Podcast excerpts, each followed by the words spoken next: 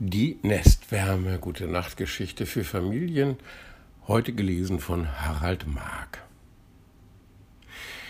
Der Autor dieser Geschichte ist V. Hoffmann aus Bremen. Und jetzt geht's los. Die Geschichte heißt Die Regentropfenreise.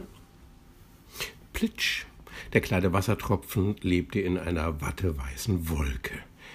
Er wohnte sehr gern darin. Oft sah er auf die bunte Welt hinunter und betrachtete etwas, das von oben wie geschlängelte blaue Linien aussah.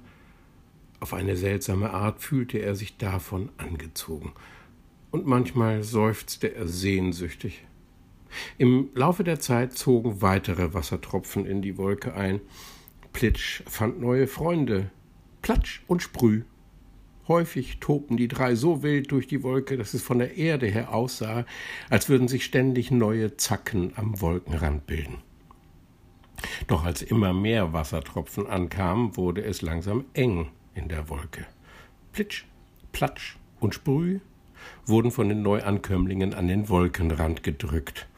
Aus dem watteweißen Wölkchen wurde allmählich eine dunkle Regenwolke.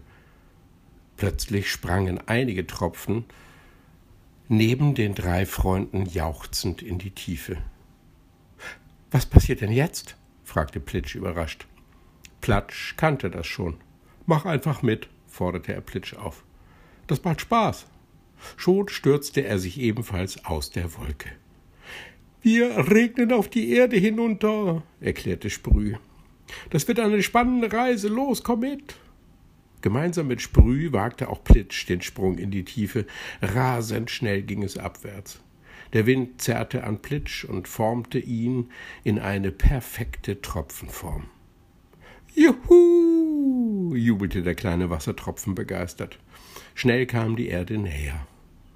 Hoffentlich lande ich auf einer Blume, wünschten sie sich. Wohin möchtest du? Überlegte Plitsch. In dieses blaue Geschlängel, entschied er sich. Dann war es soweit. Sprüh landete als erster, und er hatte großes Glück. Strahlend tropfte er auf eine wunderschöne Blüte.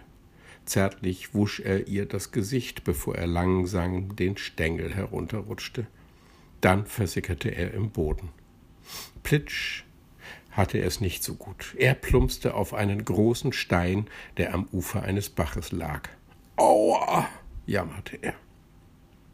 Doch als er Platsch neben sich entdeckte, vergaß er die Bruchlandung sofort. Hallo Platsch, freute er sich. Nach einer kurzen Begrüßung meckerte Platsch. Zu ärgerlich, ich hab ihn verfehlt. Wen meinst du? erkundigte sich Plitsch ratlos. Na, den Bach, erklärte Platsch. Das blaue Geschlängel, wie du es nennst, von oben sehen Bäche und Flüsse ja auch wie blaue Linien aus. Das ist alles Wasser? Ich wusste gar nicht, dass es so viel von uns gibt. Fasziniert schaute er in den fröhlich dahin plätschernden Bach. Da stieß Platsch seinen Freund an. Da kommt jemand, flüsterte er. Tatsächlich, ein Käfer näherte sich ihnen. Vielleicht möchte er mich trinken hoffte Platsch. Hast du davor keine Angst? Aber nein. Platsch schüttelte so heftig den Kopf, dass ein kleiner Sprühnebel entstand. Das ist doch unsere Aufgabe. Ohne uns könnten Menschen und Tiere nicht leben. Und auch die Pflanzen brauchen uns. Wir tränken den Boden, damit sie wachsen können. Ja, wie unser Freund Sprüh. Aber was wird dabei aus uns? Der Käfer hatte sie fast erreicht. Wir treffen uns irgendwann wieder in einer Wolke. Denn Wasser verschwindet nicht. Es versickert, spült davon, wird getrunken, aber immer taucht es wieder auf.